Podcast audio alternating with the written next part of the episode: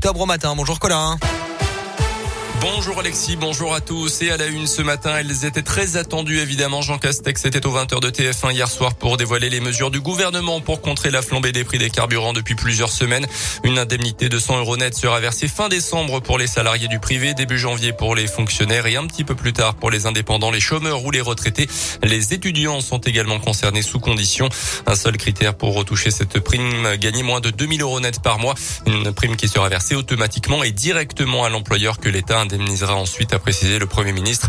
38 millions de Français euh, sont concernés.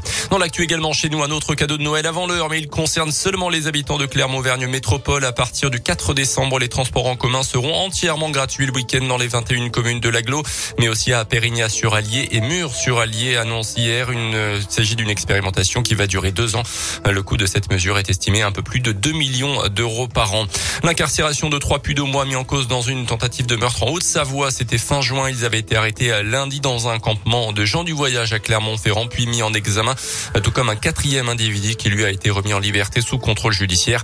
Le 20 juin dernier, en pleine nuit, un homme d'une cinquantaine d'années avait été gravement touché par balle. Les trois suspects n'y les faits selon la montagne.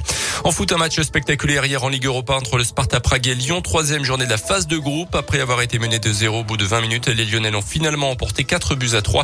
Notez le match nul de Marseille contre la Lazio Rome, la victoire de Monaco à Eindhoven et puis en basket, la deuxième journée de Pro ce soir, la Jave reçoit Lille à 20h.